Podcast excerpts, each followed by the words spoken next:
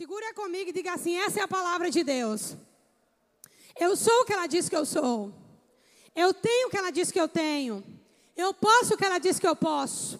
E nessa noite eu vou receber a santa, poderosa, inerrante, sempre viva palavra de Deus. E eu não serei mais o mesmo nunca, nunca, nunca. Se você crê que eu creio. Abra sua Bíblia em Atos capítulo 21, verso 7. Atos capítulo 21, verso 7.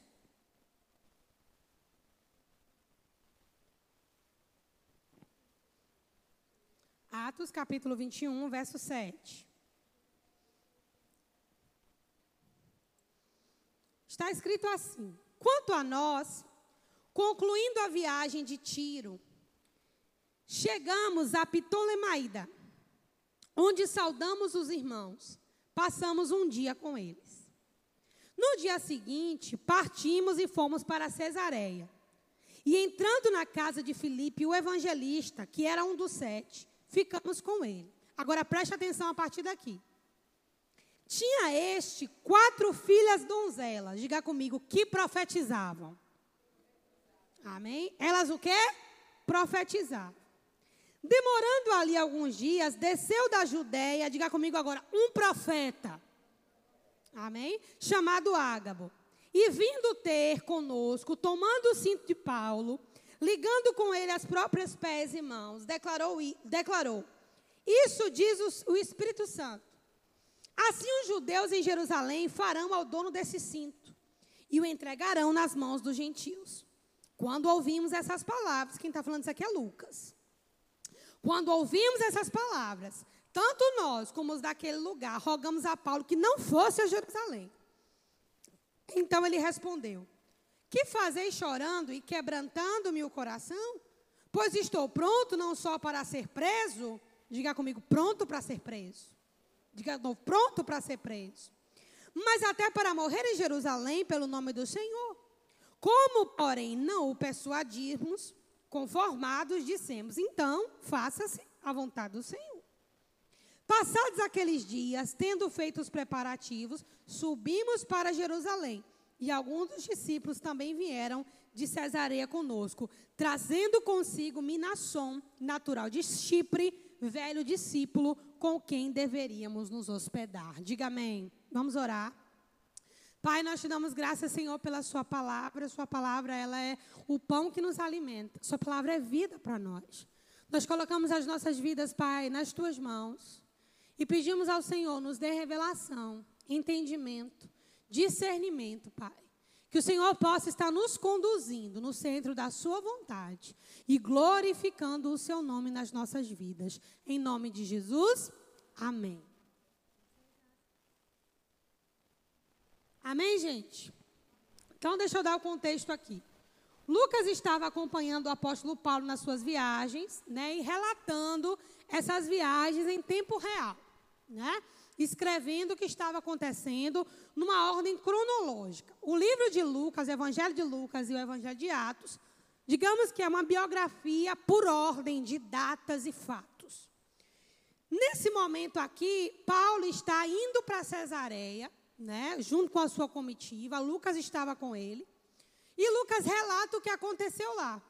Quando eles chegaram lá, eles foram para cá de Filipe, o evangelista que era um dos sete. Um dos sete o quê? Um dos sete diáconos. Vocês lembram que as viúvas estavam sendo esquecidas na distribuição dos alimentos? Então o apóstolo Pedro, né, ele foi muito categórico quando ele disse: Nós não vamos deixar o ministério da palavra de oração. Vamos levantar sete homens cheios do Espírito Santo que se encarreguem dessa importante obra. E quanto a nós, ficaremos na oração e no ministério da palavra.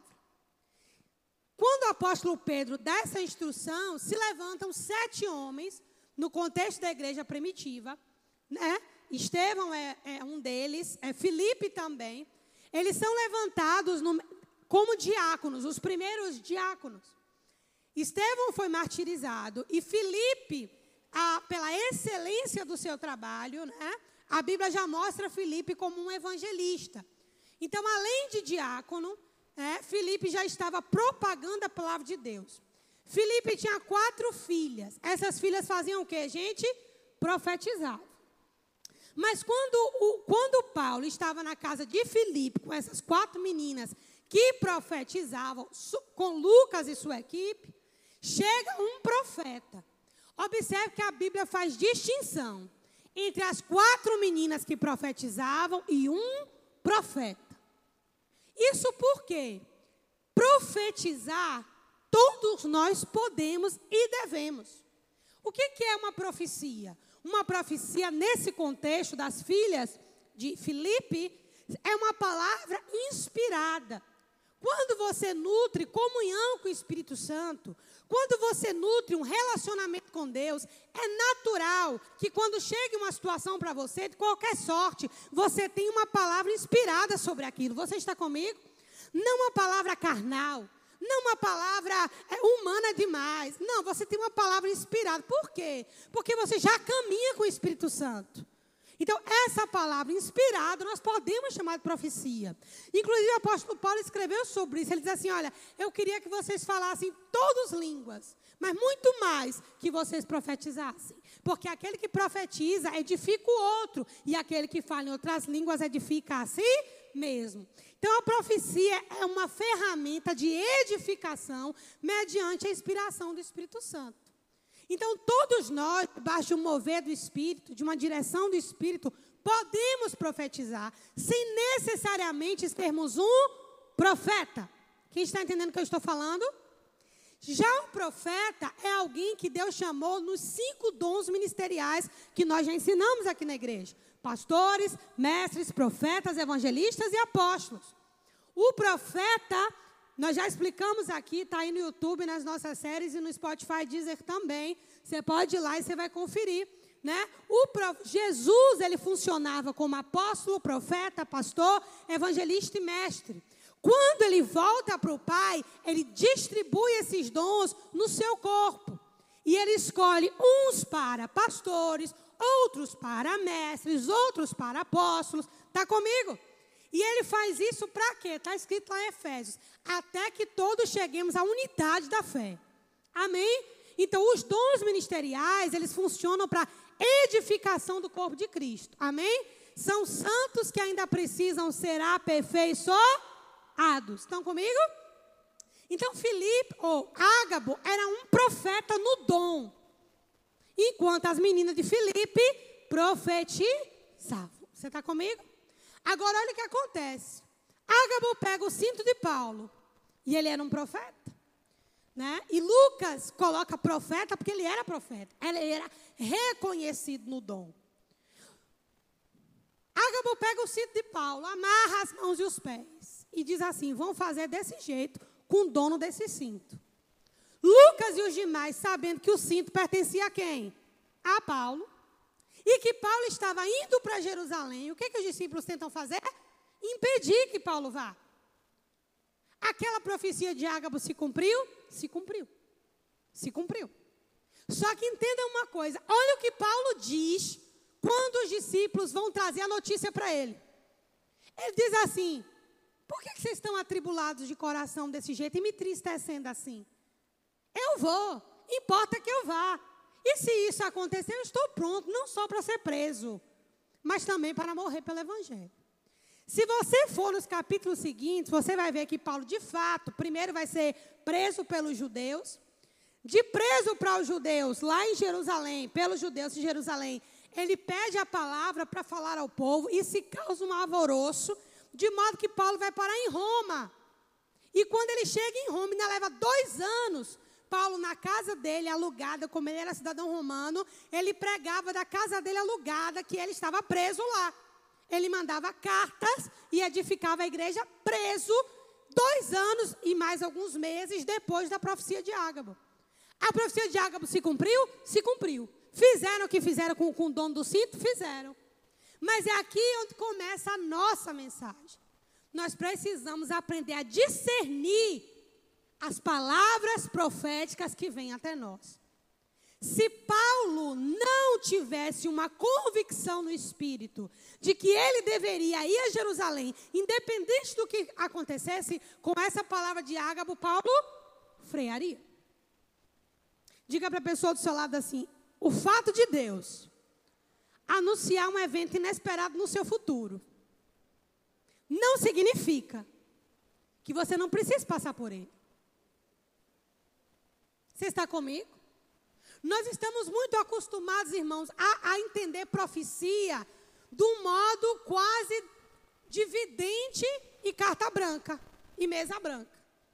Algo que nos favoreça. Você está comigo? Como é que um profeta profetiza? É a onisciência de Deus que é compartilhada com ele.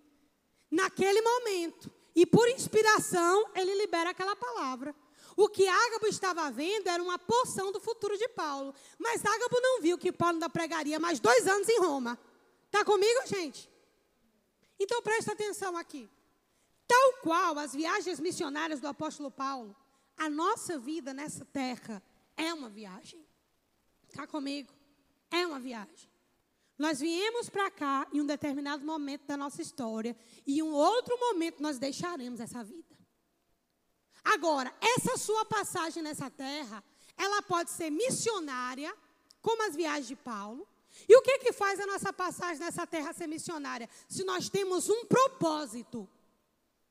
Ou ela pode ser uma passagem vazia, voltada apenas para você mesmo, para os seus próprios desejos e para o que Jesus chama de mundo.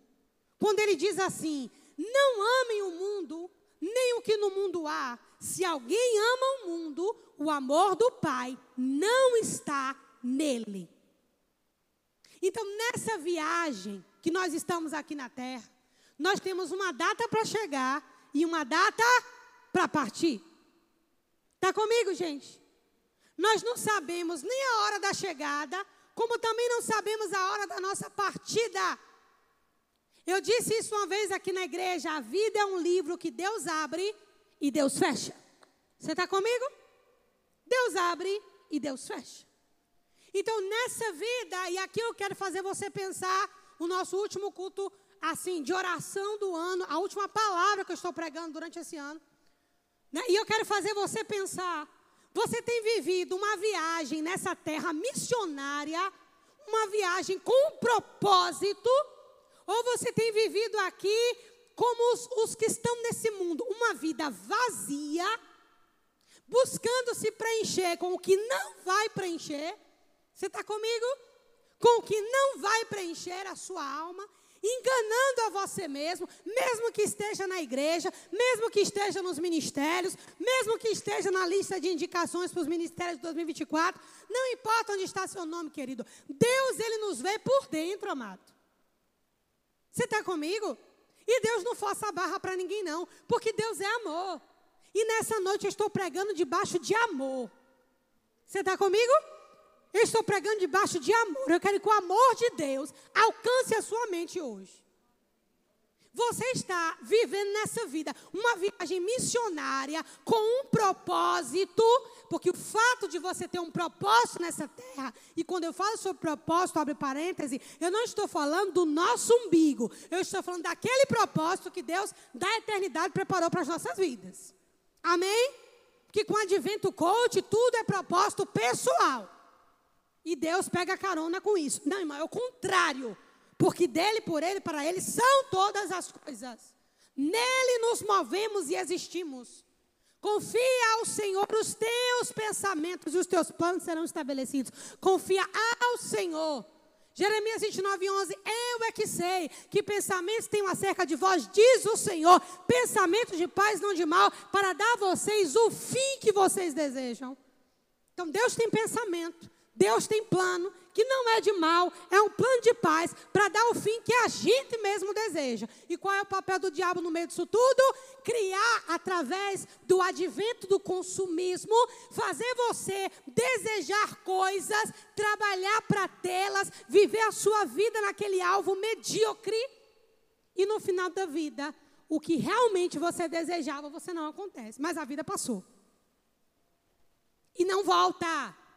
Você está comigo? Passou e não volta. Não vai voltar. Então, nessa vida, pense aí. Você tem vivido uma viagem missionária, uma viagem com propósito, ou você né, ainda está apegado às coisas desse mundo, como se isso fosse, irmão, realmente aquilo que Deus tem para a sua vida. Tem muita gente que não entendeu esse versículo que Jesus disse assim: olha, buscai primeiro o reino de Deus. Primeiro. E a sua o quê? Justiça. E as demais coisas, o que são as, as demais coisas? Tudo que está fora desse reino, o que é que você não precisa buscar? Por que não precisa buscar? Porque lhe serão acrescentadas. Você está comigo? Lhe serão o quê? Acrescentadas. Então, nessa jornada, não é? Do Espírito Santo como guia na vida do crente, a primeira coisa que eu quero que você defina nessa noite, sendo honesto com você mesmo, é se você tem sido alguém que está numa viagem missionária com propósito, sabendo que sua vida tem início, meio e fim. Alguém que está pronto para morrer pelo Evangelho, pronto para ser preso pelo Evangelho. Alguém de convicções.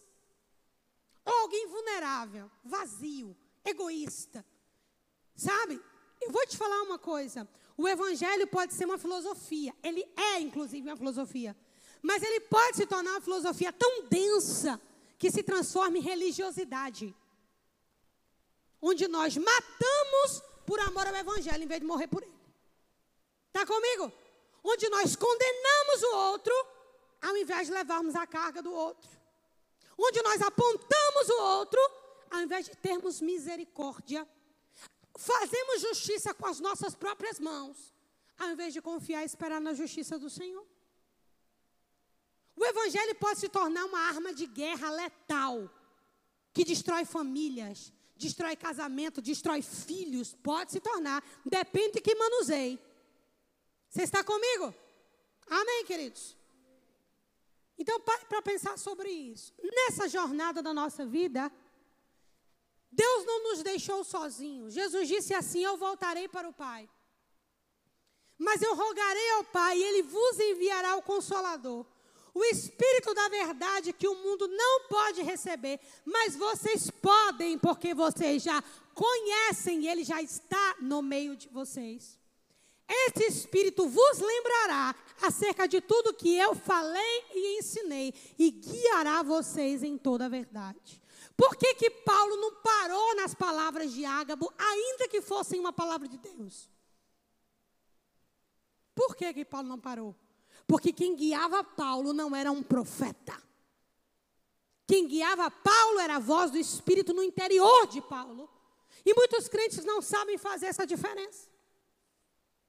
O fato de um profeta falar algo para você, aquilo não é o todo. O todo de Deus, que não é todo, é um pedaço, é revelado na intimidade. Ágabo falou um trecho, porque Deus só falou um trecho, mas Paulo tinha uma convicção: eu preciso ir para Jerusalém. E quando ele estava preso em Jerusalém, Jesus aparece para Paulo e diz: agora você precisa ir para Roma. Amém. E as pessoas pegam a palavra dos profetas, se Paulo fosse um menino na fé, ele não iria até Jerusalém, Jesus não apareceria para ele em Jerusalém, ele não iria até Roma e não concluiria a sua carreira como foi concluída. E nós, como igreja, precisamos amadurecer. Tem muitos homens e mulheres de Deus que estão tendo, assim como Paulo, como Ágabo, fragmentos do futuro. Mas só são fragmentos. Amém. E com isso não estou desmerecendo o ofício profético. Eu estou apenas dizendo que a Bíblia já disse: os filhos de Deus são guiados pelo Espírito de Deus. Pelo Espírito. E como é que os filhos de Deus são guiados pelo Espírito? Através da intimidade. Diga comigo: intimidade é pessoal. Não tem pai, não tem mãe, não tem marido, não tem pastor.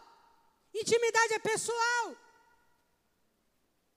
E talvez você esteja aqui sentado ouvindo essa pregação ou depois assistindo ou ouvindo. E você pode para pensar, talvez você parou em uma palavra profética, como se aquilo fosse o todo de Deus para a sua vida, mas isso era um fragmento. O restante está na sua intimidade com Deus. Enquanto você não tiver intimidade, você não vai saber o resto. Por isso já está escrito: Buscar-me-eis e me achareis, quando me buscardes de todo o vosso coração, irmãos. Esses sonhos que eu tive, que contei para vocês como uma experiência, é delicado para mim. Dia 6 nós temos que estar em Maceió para uma reunião da convenção.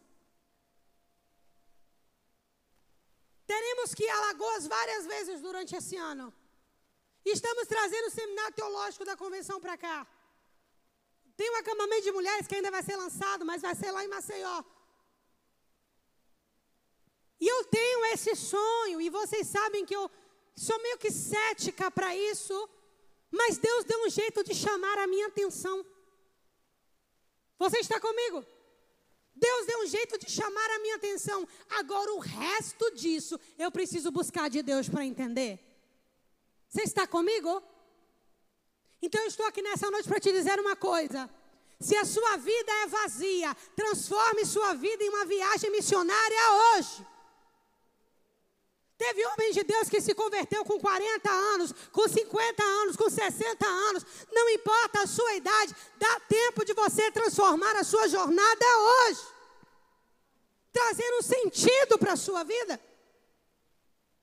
E não é um sentido que você dá, é um sentido que Deus dá. Jeremias capítulo 1, verso 5. Antes que eu te formasse no ventre da tua mãe, eu te conheci. Como eu preguei na semana passada, um lugar antes do ventre da mãe. Que lugar é esse? Um lugar que você já existia, você e Deus. Se você não resgatar esse lugar que vem antes do teu pai, antes da tua mãe, antes de tudo que você conhece, você vir para esse início, sua fé vai se apoiar em coisas, em pessoas, em fatos, em momentos. Quem está comigo, diga amém. Além do guia que é importante. Nessa jornada tão importante quanto o guia, tão importante quanto o propósito, é quem está com você nessa viagem. E interessante, né? Porque Paulo não deixou de andar com quem ele andava só porque as pessoas não entendiam o que ele entendia. Compreende o que eu estou falando? Eu vou repetir. Paulo não deixou de caminhar com as pessoas que ele caminhava só porque essas pessoas não compreendiam o que ele compreendia. A diferença é que Paulo sabia conviver barra se mover por. Paulo convivia, mas ele se movia pelo Espírito. Não importa o grau de intimidade que você tem, irmão. E olha que o grau de intimidade de Paulo e Lucas não era pequeno, não. No final da vida, Paulo diz: Todos me deixaram, só Lucas está comigo. Lucas ficou com Paulo até o fim. Você concorda que alguém que está com a gente até o fim é alguém importante?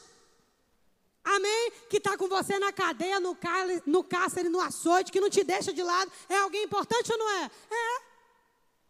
Mas Lucas foi um que disse: Não vá, não. Você está comigo? Mas Paulo tinha uma convicção. Qual que é o nosso problema? Muitas vezes nós acertamos a viagem, o propósito, temos o Espírito Santo como guia, mas quem determina a nossa vida é o nosso círculo de intimidade. Aprenda isso em nome de Jesus. Aprenda isso em nome de Jesus. Aprenda isso em nome de Jesus. A vontade de Deus para a sua vida não estará na boca de ninguém. Busque ouvir a voz de Deus, querido. Querida, não seja levado. Porque muitos ágabos e ágabos e mulheres de Deus têm se levantado nesses dias. Mas eles não são Deus, eles continuarão vendo apenas fragmentos. Você concorda comigo? Estarão vendo fragmentos, não o todo. O todo é no lugar da intimidade.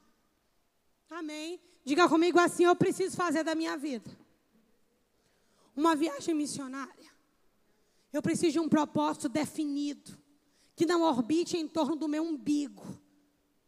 Agora diga, eu preciso retornar a esse lugar antes do ventre da minha mãe, antes do meu pai, aquele lugar que existíamos apenas eu e Deus. Antes que eu te formasse no ventre da sua mãe, eu te conheci. Daí tu perdoa pai, tu perdoa a mãe, tu perdoa tudo, porque você entende a sua existência anterior a tudo isso. Você está no mundo caído, irmão. Está no mundo caído. Nasceu de pessoas caídas, como Davi disse. Eu estou em pecado e iniquidade me concebeu a minha mãe. Assim somos todos nós. Amém, amado? Mas há um lugar antes de tudo isso. Tem um propósito definido claro. E olha que o Espírito Santo trabalha nessa jornada, viu? O Espírito Santo não é mudo. Paulo escreve aos Coríntios, ele disse assim: Antes vocês eram levados por espíritos mudos, deuses mudos, melhor dizendo. E ele se referia à idolatria. Mas agora não. O Espírito expressamente diz: Nós temos um Deus que fala. Então, querido, viver a vontade de Deus para as nossas vidas é uma responsabilidade nossa. Está comigo? Tenha o Espírito Santo como seu guia.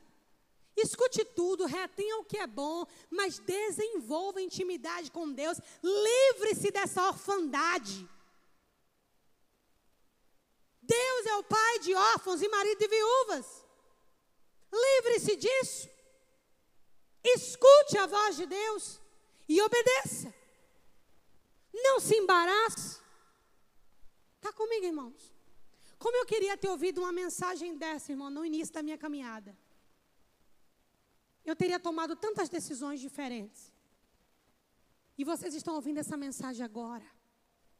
E com muita ousadia eu digo: aquele que tem ouvidos, ouça o que o Espírito diz às igrejas. Não sei o que vem sobre o Brasil, não sei o que vem sobre o Nordeste. Mas uma coisa eu sei: venha o que vier, aconteça o que acontecer. Nós estamos guardados no Senhor e a igreja precisa ouvir isso. Eu estou pronto não apenas para ser livre do que vem, eu estou pronta para passar pelo que vem. Você está comigo? Essa cultura nossa, do, de que o Brasil é, é privilegiado, de nós nos vermos superiores à igreja perseguida, isso precisa ser quebrado, irmão. Precisa ser quebrado. Glória a Deus pelas mãos dele sobre o Brasil e que as mãos do Senhor continuem estendidas sobre nós. Mas você precisa ter essa convicção. Essa palavra hoje queimou tanto no meu coração de manhã. Essa fala de Paulo com Ácabo dizendo o que ia acontecer. E ele dizendo, mas eu estou pronto para passar por isso. Né? Uma palavra profética tão clara e Paulo definido, mas eu vou passar. Você está comigo? Para terminar, Jesus não apareceu para Paulo na casa de Filipe. Jesus só apareceu para Paulo quando se cumpriu o que Ágabo disse. Interessante. Jesus poderia ter aparecido para Paulo no início. Ó Paulo, essa palavra de Ágabo aí, ó, sou eu. Mas não tenha medo, estou contigo. Jesus não fez isso. Agora, quando Paulo estava preso em Jerusalém, Jesus apareceu e disse o que na nossa cabeça ele deveria ter dito na casa de Ágabo. Atos 22 ou 23, você vai ver lá Jesus falando para Paulo assim: tem de bom ânimo, porque importa que você vá até Roma. Interessante. Para que Jesus se apresente de forma clara, parece que a gente precisa passar e ser aprovado em algumas etapas. Está entendendo o que eu estou falando? Ser fiel em coisas menores, embora isso com Ágabo não, não era pequeno. A Bíblia diz, irmãos, depois você lê aí os capítulos seguintes, 22, 23, você vai ver que Paulo foi preso. O, os soldados precisaram fazer uma escolta e levantar Paulo. Porque a multidão gritava: mata-o, mata-o, mata-o. Tamanha fúria do diabo. Era melhor Paulo calado em Cesareia do que Paulo fazendo um alvoroço em Jerusalém para o diabo. Mas para o reino, era melhor Paulo fazendo um alvoroço em Jerusalém do que acuado na casa de Ágabo, na casa de Filipe. Fale para a pessoa do seu lado assim: não se esconda de, debaixo de uma palavra profética. Diga para a pessoa que está assim: não deixe de fazer a vontade de Deus. Escondido na casa de um profeta. Diga para ele ou para ela: tenha coragem. Para terminar e para tocar o terror, diga assim: os tímidos não herdarão o reino dos céus. E detalhe, isso é um versículo, hein? Está comigo?